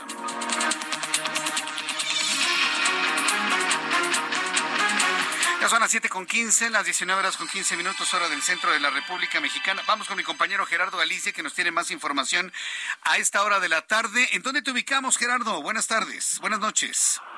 Excelente noche, Jesús Martín. Justo en la autopista México-Cuernavaca seguimos muy pendientes del acceso a la Ciudad de México por esta vía y ha disminuido ya el aforo de automovilistas. Guardia, Guardia Nacional está informando, Jesús Martín, que en estos momentos están arribando a la Ciudad de México 20 automovilistas por minuto. Están saliendo 10 eh, por la autopista La México-Cuernavaca, así que el avance que van a encontrar ya a esta hora sobre la autopista es bastante, bastante rápido llegando a la caseta de cobro. Hay por lo menos 12 garitas completamente abiertas y esto facilita mucho el avance para todos los automovilistas que llegan a la capital y ya una vez que dejan de entrar la caseta de cobro, el único asentamiento que van a encontrar es el que se ubica justo llegando en la incorporación al viaducto Tlalpan o a la Avenida de los Insurgentes. En este punto sí se genera un ligero asentamiento por los automovilistas que llegan por la carretera federal a México-Cuernavaca. El momento no tenemos lluvia, es una tarde-noche ya bastante fresca, únicamente habrá que manejar con mucha precaución. Y por lo pronto, Jesús Martín, el reporte. Muchas gracias por esta información, Gerardo. Hasta luego. Hasta luego, que te vea muy bien. Son las siete con dieciséis, hora del centro de la República Mexicana. Está iniciando una semana, sin duda importante, semana intensa, sin duda alguna. Héctor Vieira ya nos tiene los resultados financieros del día de hoy. Por tratarse de un día feriado con motivo del natalicio de Benito Juárez, la Bolsa Mexicana de Valores suspendió sus operaciones este lunes, por lo que reanudará las mismas hasta el día de mañana. En Estados Unidos, Wall Street cerró con ganancias generalizadas ya que el Dow Jones avanzó 382.66 puntos para llegar a 32.244.64 unidades. Por su parte, el Standard Poor's sumó 34.97 puntos, con lo que se ubicó en 3.951.56 unidades, y el Nasdaq ganó 45.03 puntos para ubicarse en 11.675.54 unidades. El dólar se cotiza en casas de cambio del Aeropuerto Internacional de la Ciudad de México en 17 pesos con 94 centavos a la compra y en 18 pesos con 82 centavos a la venta. El euro en 19 pesos con 34 centavos a la compra y 20 pesos con 18 centavos a la venta. El Bitcoin tuvo un alza en su valor del 0.19% para ubicarse en 28.121.50 dólares por unidad, equivalente a 527.860 pesos mexicanos con 99 centavos. El Banco Interamericano de Desarrollo prevé que México podría registrar un crecimiento del 1.1% en el Producto Interno Bruto en 2023 y del 1.8% en 2024, al ser impactado por la desaceleración económica de Estados Unidos, la inflación y las repercusiones de la guerra entre Rusia y Ucrania. La calificadora Fitch Ratings afirmó que la banca mexicana tiene la capacidad de resistir una desaceleración económica y la volatilidad del mercado, además de que los efectos causados por la quiebra de bancos en Estados Unidos como Silicon Valley serán limitados. El Servicio de Administración Tributaria informó que la industria minera y textil del país evadieron en conjunto 95.897 millones de pesos en impuestos, esto entre 2015 y 2021, principalmente a través del contrabando, lo que fue revelado por un estudio de la Universidad Autónoma Chapingo. Informó para las noticias de la tarde Héctor Vieira. Muchas gracias, Héctor Vieira, por la información de economía y finanzas. 7 con 19, tiempo del centro de la República Mexicana. Me da mucho gusto saludar a Luis Eduardo Velázquez, director del diario semanario MX. Estimado Luis Eduardo, ¿cómo te va? Bienvenido, muy buenas noches. Buenas noches, estimado Jesús Martín, y un saludo a todos los auditores. Estamos haciendo muchas cosas para evitar que nos alcance el destino. Hace muchos años. Eh, tú eras muy joven, evidentemente se decía que la Ciudad de México en 2010 iba a ser inviable, que ya no iba a haber agua. Estamos en el 2023 y yo no sé cómo las autoridades le han hecho para dotar de agua a tantos millones de habitantes en esta ciudad, pero parece que el destino nos está alcanzando. ¿Qué es esto de los polígonos de factibilidad hídrica para la Ciudad de México, Luis? Sí, Jesús Martín, el Congreso de la Ciudad de México avanzó en reformas a la ley del derecho al acceso, disposición y saneamiento del agua de la Ciudad de México. Se aprobó ya en comisiones esto de polígonos de factibilidad hídrica, es decir, donde se considere disponibilidad de agua y la existencia de infraestructura hídrica en una zona específica, el SACMEX va a poder ya determinar esos polígonos. Esta reforma nace de una propuesta de Claudia Sheinbaum que se envió a los legisladores desde el 4 de octubre de 2022 y forma parte de un paquete de iniciativas en materia de simplificación administrativa. ¿Quiénes son los beneficiados? Quienes buscan la operación de restaurantes, conjuntos habitacionales y comerciales, industriales, mixtos u otro tipo de uso que se le pueda dar, así también en los casos de ampliación o modificación del uso o destino de inmuebles, según lo que se establece ya en el artículo 62 de dicha ley, y el sistema de aguas ahora operará por ley una plataforma digital a través de la cual los particulares van a poder realizar los trámites que son competencia de ese organismo. Cuando un negocio o inmueble se encuentre dentro de este polígono de factibilidad hídrica, va a obtener ya de forma inmediata la constancia de aval, obviamente previo el pago de derechos y en caso de que el predio no se encuentre en dicho supuesto, el SACMEX va a tener que definir si procede o no esa solicitud. Al respecto hay que observar algunos detalles. En primer lugar, cuidar la transparencia de esta herramienta. En segundo, es obligado permitir a la ciudadanía que emita sus opiniones sobre las obras y también en este tema deben tener participación las alcaldías, que es algo que está demandando la oposición. En conclusión, Jesús Martín, hay que cuidar que en proyectos de alto impacto se considere también la consulta ciudadana en un tema tan sensible, porque como dices, el agua ya nos alcanzó la realidad de la escasez y veremos qué sucede con estos nuevos permisos. Sí, veremos qué es lo que sucede con estos nuevos permisos y bueno, pues recortarla a quien tiene más agua y dotar de más a quien tiene menos. A ver si eso finalmente funciona. Muchas gracias por la información, Luis. Gracias a ti, un abrazo, Jesús Martín. Hasta luego, que te vea muy bien. Luis Eduardo Velázquez, director del diario y semanario MX. Son en este momento ya las 7.22, las 7.22 hora del centro de la República Mexicana. Fíjense que por quinto año consecutivo se va a realizar el Women Economic Forum y en este año 2023, eh, que es el quinto encuentro que se realiza en México, va a reunir a líderes del mundo quienes están comprometidos y comprometidas en la creación de espacios y encuentros que ayuden a la tarea del empoderamiento femenino y sobre todo eh, la igualdad de oportunidades en los mercados. Hemos platicado mucho aquí en el Heraldo Radio sobre romper los techos de cristal y ese enorme, enorme esfuerzo y esa lucha generacional en las que se han involucrado las mujeres de todo el mundo. Tengo en la línea telefónica y me da mucho gusto saludar a Michelle Ferrari, presidenta del Women Economic Forum, a quien le agradezco estos minutos de comunicación. Estimada Michelle Ferrari, ¿cómo estás? Bienvenida. Muy buenas tardes, noches. Buenas tardes, buenas noches. Aquí feliz de saludarte a ti a tu audiencia. Pues a partir de mañana, 21 y 22 de marzo, en el Hotel Camino Real, la quinta edición de este Women Economic Forum. Ya di un adelanto de cuál es el objetivo, pero cuáles son, digamos, los ejes rectores del encuentro de este año 2023. Pues mira, Jesús, seguimos hablando básicamente de los mismos temas que siguen en la mesa sobre el tema de igualdad y equidad para las mujeres, pero vamos a focalizarnos más, se diría, en temas de liderazgo, bienestar, brecha salarial y empleabilidad. Eh, en esta ocasión, como bien dices, quinto año eh, consecutivo de que el foro se presenta en México.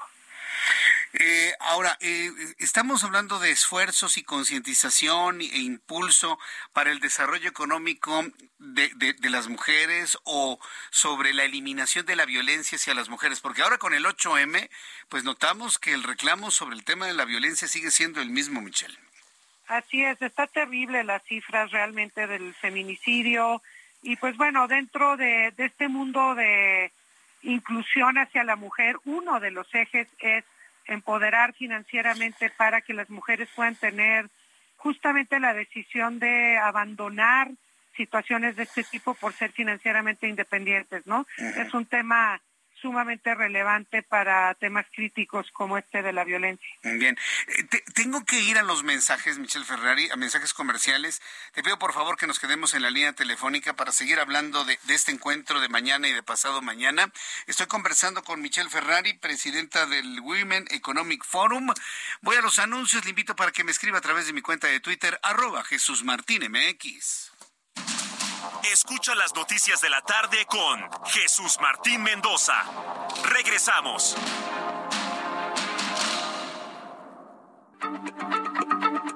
Heraldo Radio, la H se lee, se comparte, se ve y ahora también se escucha.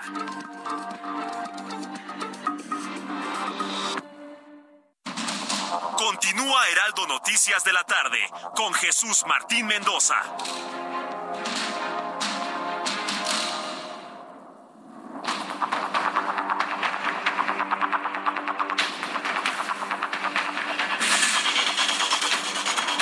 Las siete y media, las 19 horas con 30 minutos hora del centro de la República Mexicana. Converso con Michelle Ferrari, presidenta del Women Economic Forum, que se va a realizar 21 y 22 de marzo en el Hotel Camino Real de Polanco.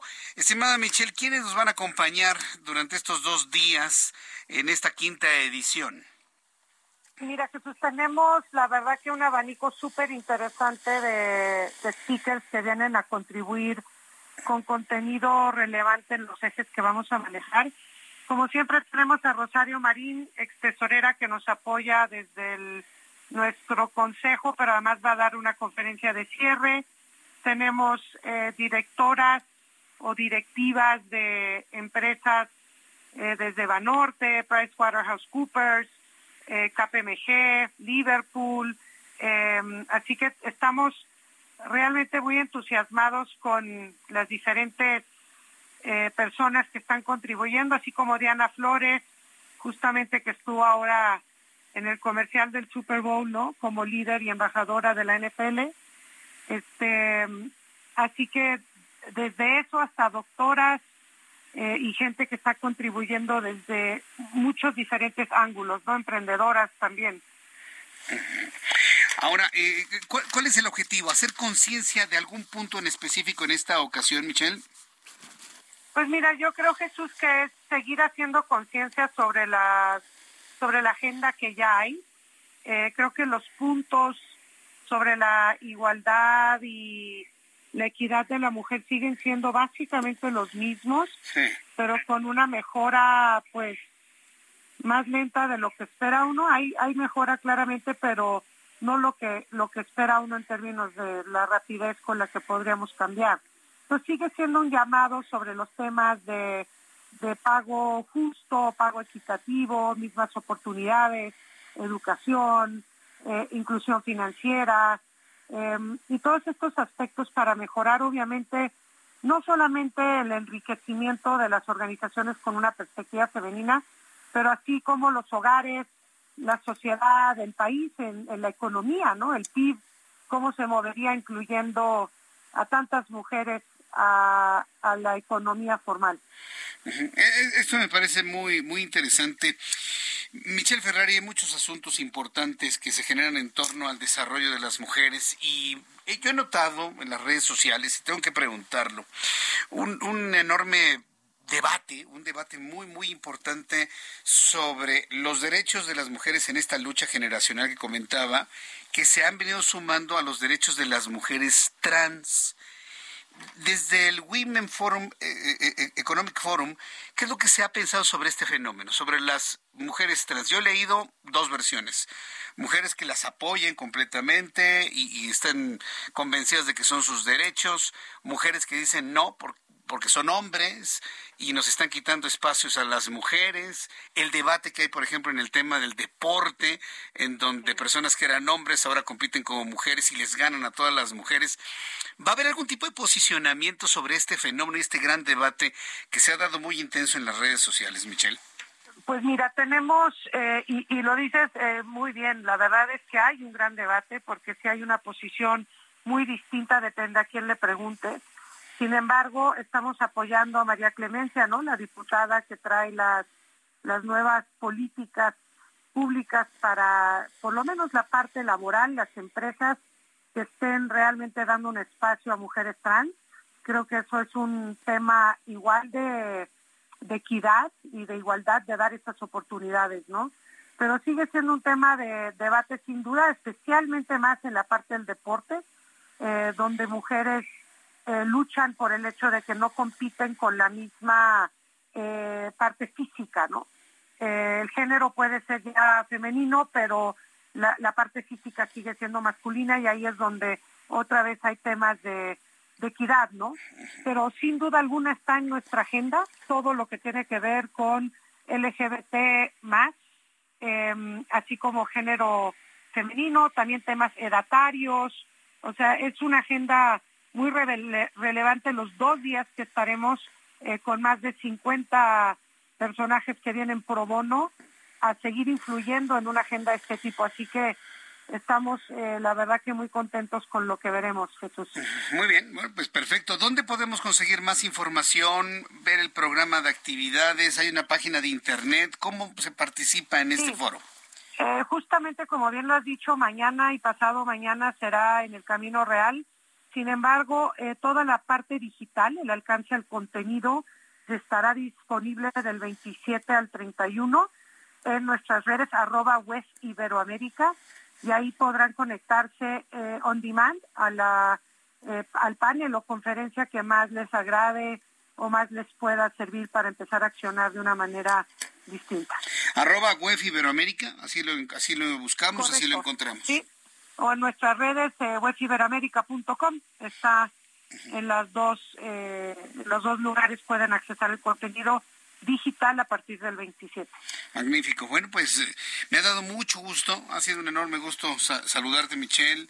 Eh, estaremos presentes el próximo miércoles ahí, de verdad muy, muy agradecidos por la invitación. Y bueno, pues un fuerte abrazo y muchas felicidades por este quinto encuentro del Women Economic Forum que se va a realizar en el en el Hotel Camino Real. Muchísimas gracias, Michelle Ferrari. Gracias a ti, Jesús, por todo el apoyo. Buenas noches. Buenas noches, que te ve muy bien. Es Michelle Ferrari, presidente, presidenta del Women Economic Forum.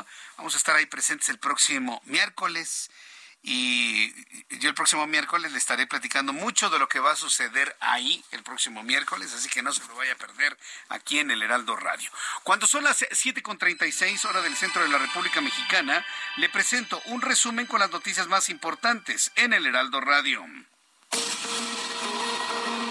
Chino Xi Jinping llegó hoy a Rusia con la intención de escenificar su nuevo papel de mediador internacional en una visita de Estado que arrancó con una reunión informal con su homólogo ruso, Vladimir Putin, quien se mostró abierto a abordar el plan de paz de Pekín para la guerra en Ucrania. El presidente de Estados Unidos, Joe Biden, anunció este lunes que promulgó una ley que permite desclasificar documentos sobre los orígenes de la pandemia de COVID-19 que apareció en China. Biden aseveró en un comunicado que es necesario llegar al fondo de los orígenes del COVID-19, indicando que esto incluye el vínculo entre el brote de la pandemia y un laboratorio en la ciudad china de Wuhan. La presidenta del Banco Central Europeo, Christine Lagarde, dijo este lunes que el emisor de la eurozona está listo para responder como sea necesario para preservar la estabilidad de precios y la estabilidad financiera en el área del euro. Esto tras la crisis bancaria en Estados Unidos que afecta a Europa. Lagarde aseveró que el sector bancario de la eurozona es resiliente con fuertes posiciones de capital y liquidez. Estados Unidos externó su preocupación por la violencia contra los periodistas en México y destacó el caso de la periodista María de Jesús Peters, obligada a huir del país por amenazas en su contra. En su informe sobre derechos humanos 2022, el Departamento de Estado lamentó que 15 periodistas fueron asesinados el año pasado y que 11 de los crímenes estuvieron relacionados con su labor. Estados Unidos, Australia y Reino Unido anunciaron un acuerdo militar e industrial que incluye la venta de entre 3 y 5 submarinos nucleares estadounidenses a Canberra y un programa para la construcción de un nuevo tipo de submarino para las Armadas británica y australiana con tecnología norteamericana. Al menos 76 personas fueron detenidas en París en una nueva jornada de protestas contra la reforma de las pensiones impuesta el jueves pasado por el presidente Emmanuel Macron. Las movilizaciones que se realizaron en toda Francia con especial convocatoria en París, donde la Brigada Motorizada de Represión de Acción Violenta de la Policía lanzó gases lacrimógenos contra alborotadores que intentan crear barricadas e incendiar cubos de basura.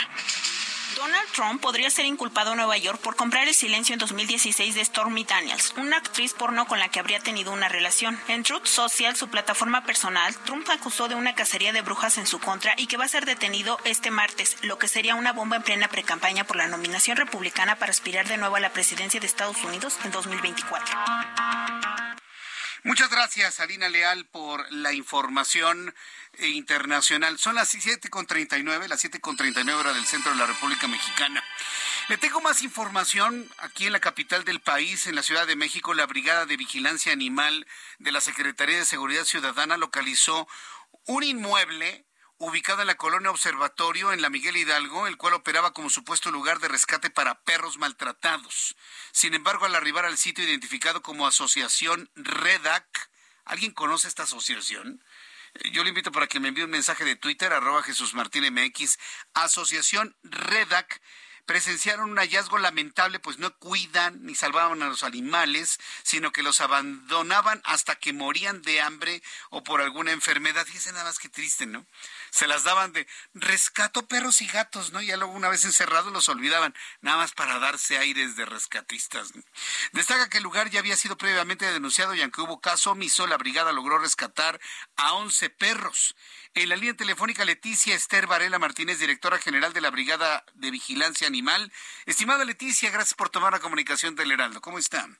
Hola, querido Jesús, muy bien. Pues un saludo a ti, por supuesto, a todos tus, tus fans, todos los que te siguen y te escuchan. Muchas gracias, Leticia. A ver, coméntenos, ¿ya había denuncias de este lugar que se llama qué? Redac.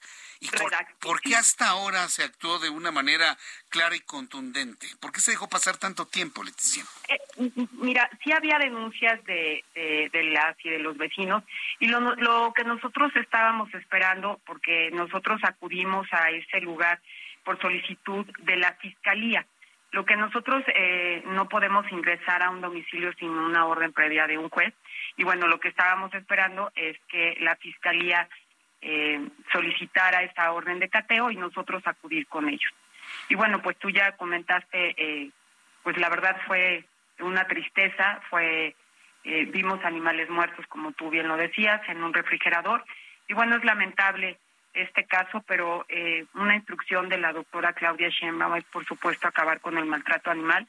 La Brigada de Vigilancia Animal hace un año, eh, por supuesto, por instrucción de la jefa de gobierno, se reactivó, porque antes no era muy conocido, ahora eh, todo el mundo conoce la labor que hacemos nosotros en la Secretaría de Seguridad Pública y bueno, pues nosotros eh, encantados de colaborar, por supuesto, con la doctora. Hay un tema pues tan sensible en esta sociedad porque te, te quiero decir algo eh, y a los que nos escuchan, el que el que maltrata a un animal, Jesús no, tra no tarda en maltratar a alguien en la sociedad. Entonces, para nosotros y para la jefa de gobierno es un modelo preventivo, estamos ocupados y preocupados por este asunto, pero bueno, pues estamos eh, atendiendo todos los reportes que nos llegan.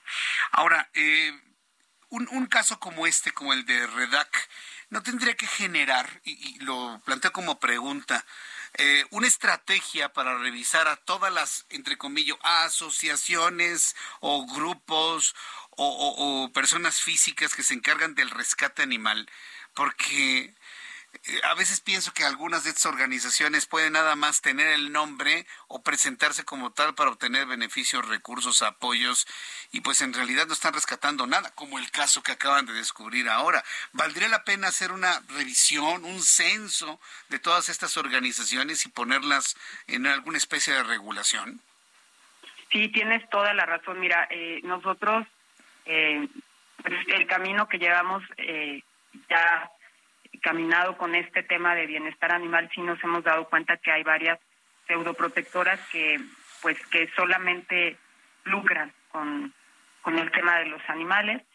Eh, recogen uno que es muy mediático, un perrito atropellado y entonces empiezan a pedir dinero, suben cuentas este de banco y lo que yo les diría a los a las a los que nos están escuchando que antes de depositar un peso, pues investiguen qué tipo de asociaciones y bueno, ya ahorita en las redes sociales encontramos eh, santo y sella de todos, de todas las este, asociaciones.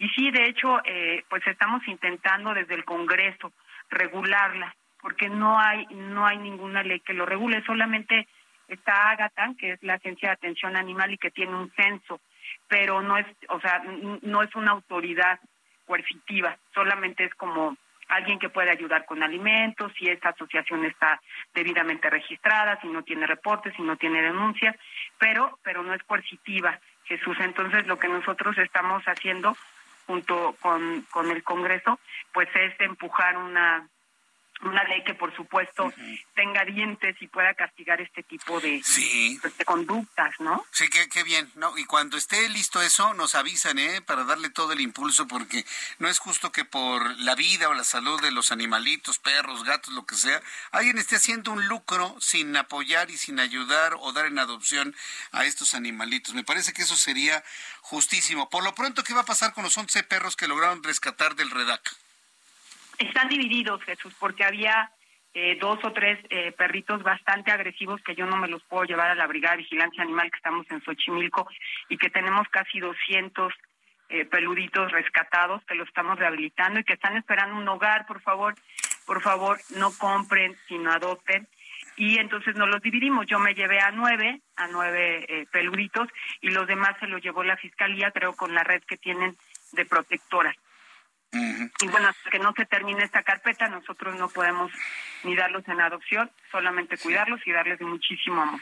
Ahora que están promoviendo la adopción, valdría la pena también, Leti, el promover que se adopten a, perritos o a perros ya de mayor edad, ¿eh? porque nada más quieren adoptar a los que tienen unos cuantos meses, están chiquitos. Pero ¿qué pasa con un, con un buen perro que tenga unos siete años, ocho años, cinco años? Ya no los quieren por edad y eso me parece que también es profundamente doloroso. Luego he visto en algunos lugares cómo están las caritas de los perros llenos de tristeza de que no los eligen por estar grandes, por tener años, ¿no? Y, eso no se vale, ¿no? También necesitan un hogar, ¿no? Claro, yo creo que es darle la oportunidad a los últimos años de su vida y, y que no se vayan con, con ese sentimiento que los humanos somos totalmente indiferentes. Entonces, eh, lo, lo que acabas de decir es clave. Fíjate que te invito yo a la Brigada de Vigilancia Animales. Tenemos un terreno enorme. La verdad es que no son jaulas, son casitas. Tienen eh, jardín, tienen luz, tienen sombra. Deberías de ir.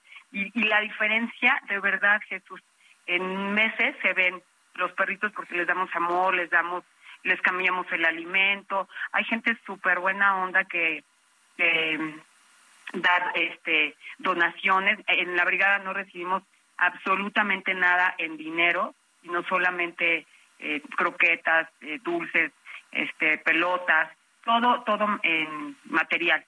Entonces, ojalá que vayas un día, porque la verdad están muy felices, pero hemos tenido muy buena, muy buena eh, éxito con las adopciones. Y bueno, aprovecho para decirte que vamos a estar en Semana Santa en el Museo del Papalote, que, que Pilar, la, la directora, precisamente hablando de un tema de, de, preventivo, un tema de que sepa la gente qué hace la policía, qué hace la brigada, y, y que nosotros, para nosotros, como te comentaba, es un modelo preventivo, porque de verdad, de verdad, el que maltrata a un animal no tarda en maltratar a alguien en la sociedad, ya sea un niño, ya sea una mujer o alguien de la tercera edad. Muy bien, pues Leti Varela, ha sido un enorme gusto saludarte aquí en el Heraldo Radio. Felicidades por esa labor que están haciendo y cuando tengan campañas de adopción avísenos, ¿no? Entonces aquí platicamos en el Heraldo y, podemos cambiarle la vida a una familia, ¿eh? Con, con la llegada de un perro, un gato, un animalito que pueda hacer, convertirse en integrante de la familia. Y bueno, pues estaremos en comunicación, Leti Varela. Muchas gracias por este tiempo. Muchas gracias, Jesús, y gracias por darme voz y darle voz a los que no tienen que ser los animalitos. Muchísimas gracias y buenas noches. Buenas noches, que te vaya muy bien. Es Leti Varela, directora general de la Brigada de Vigilancia Animal de la Secretaría de Seguridad Ciudadana, hacen un trabajo extraordinario para el rescate. Y, yo me sumo a ese llamado de Leti Varela, ¿eh? no compre, adopten pero sobre todo adopten también a perros con años, ¿sí? Eh, perros mayores que tengan cinco años, cuatro años, seis años, siete años. Hay quien sí lo hace, pero la gente normalmente busca al cachorro, ¿no? Con la idea de que pues aprendan. Pero pues se trata de, darle también oportunidad, darle finalmente oportunidad a estos animales. Bueno, son las siete con ocho. Quiero decirle que mientras platicaba con Leti Varela, los japoneses demuestran que son japoneses. Y los japoneses en el deporte, en la vida, en el trabajo, en la tecnología, en la guerra, nunca pierden la esperanza. Nunca dejan de luchar los japoneses. Acaban de empatar a México 3 a 3 en la parte baja de la séptima entrada.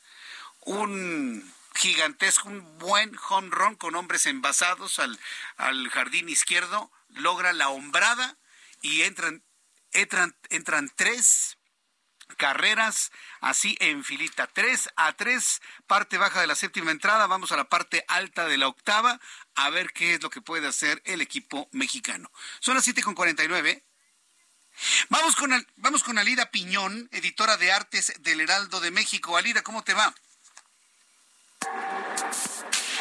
Hola Jesús Martín, buena noche para ti y para tu auditorio. Esta semana les quiero contar que la Compañía Nacional de Danza presentará la obra Sol de Viento de la creadora contemporánea Rosana Filomarino. Esta pieza es una propuesta dancística en la que a través del movimiento se retrata el ciclo de la vida desde dos visiones cosmogónicas. Fue puesta en escena en 1995 y presenta doble narrativa. Dios hombre, hombre Dios. Es una original que nació debido al entusiasmo que le generó a la coreógrafa conocer la voz del Ejército Zapatista de Liberación Nacional, el cual se para defender los derechos de los pueblos originarios en 1994. La obra habla de ese momento específico, aborda una comunidad específica que tiene su cosmogonía, sus usos y costumbres. Y valga decir que Rosana Filomarino es bailarina, maestra y coreógrafa con 58 años de trayectoria, nacida en Italia pero radicada en México y ha recibido distintos reconocimientos por su trayectoria artística. De tal suerte que es una gran oportunidad para conocer el trabajo de esta artista de la danza contemporánea mexicana. Se presentará en tres funciones, el jueves 30 de marzo a las 20 horas, el sábado 1 y domingo 2 de abril a las 17 horas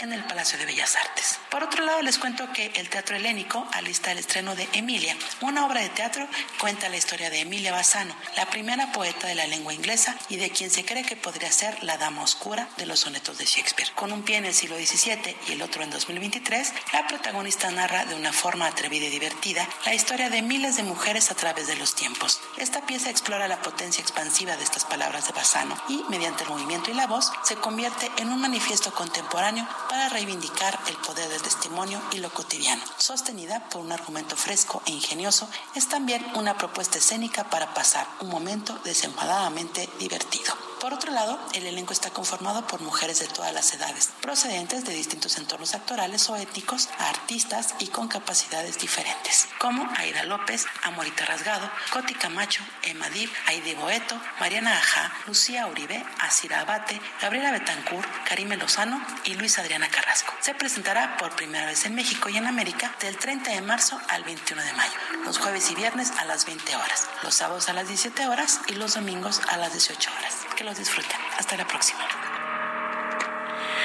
Muchas gracias, Alida Piñón. Gracias por tus recomendaciones de arte y cultura en nuestro programa de noticias. Son las 7.52. Roberto San Germán. Hoy está de garra otra vez el partido y nada para nadie en este momento México-Japón. Roberto.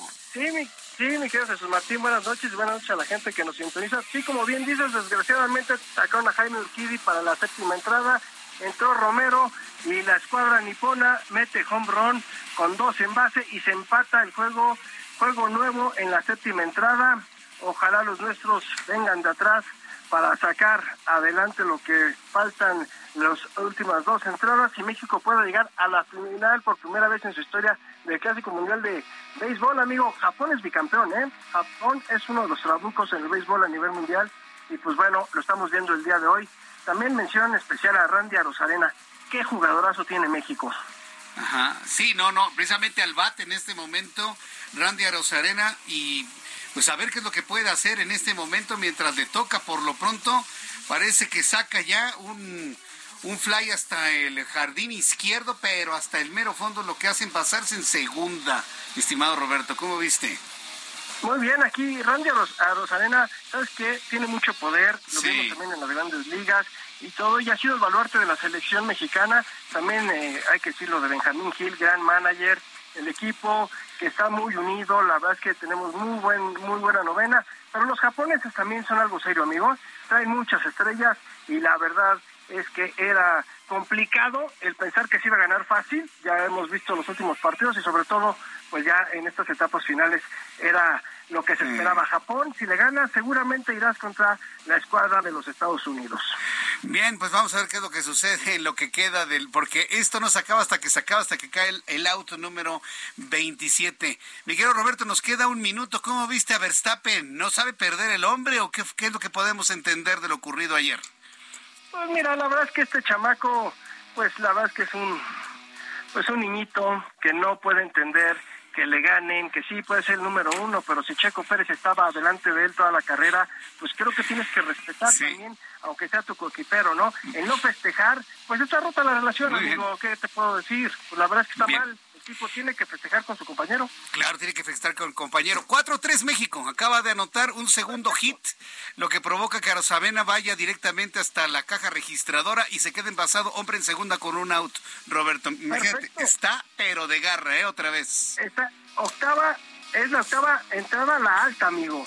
La octava entrada a la alta. Estamos a seis outs. Si México ah, saca los últimos seis outs, México está en la final del Clásico Mundial. Nos vemos, Roberto. Mañana nos vemos aquí en el programa. Gracias, hasta mañana. Muy buenas noches. Esto fue Heraldo Noticias de la tarde con Jesús Martín Mendoza.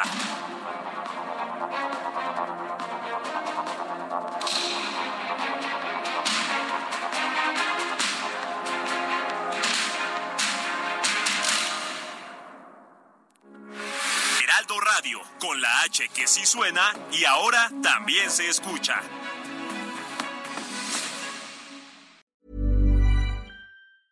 Hey, it's Paige DeSorbo from Giggly Squad. High quality fashion without the price tag. Say hello to Quince. I'm snagging high-end essentials like cozy cashmere sweaters, sleek leather jackets, fine jewelry, and so much more. With Quince being 50 to 80% less than similar brands and they partner with factories that prioritize safe ethical and responsible manufacturing. I love that. Luxury quality within reach. Go to quince.com slash style to get free shipping and 365 day returns on your next order. quince.com slash style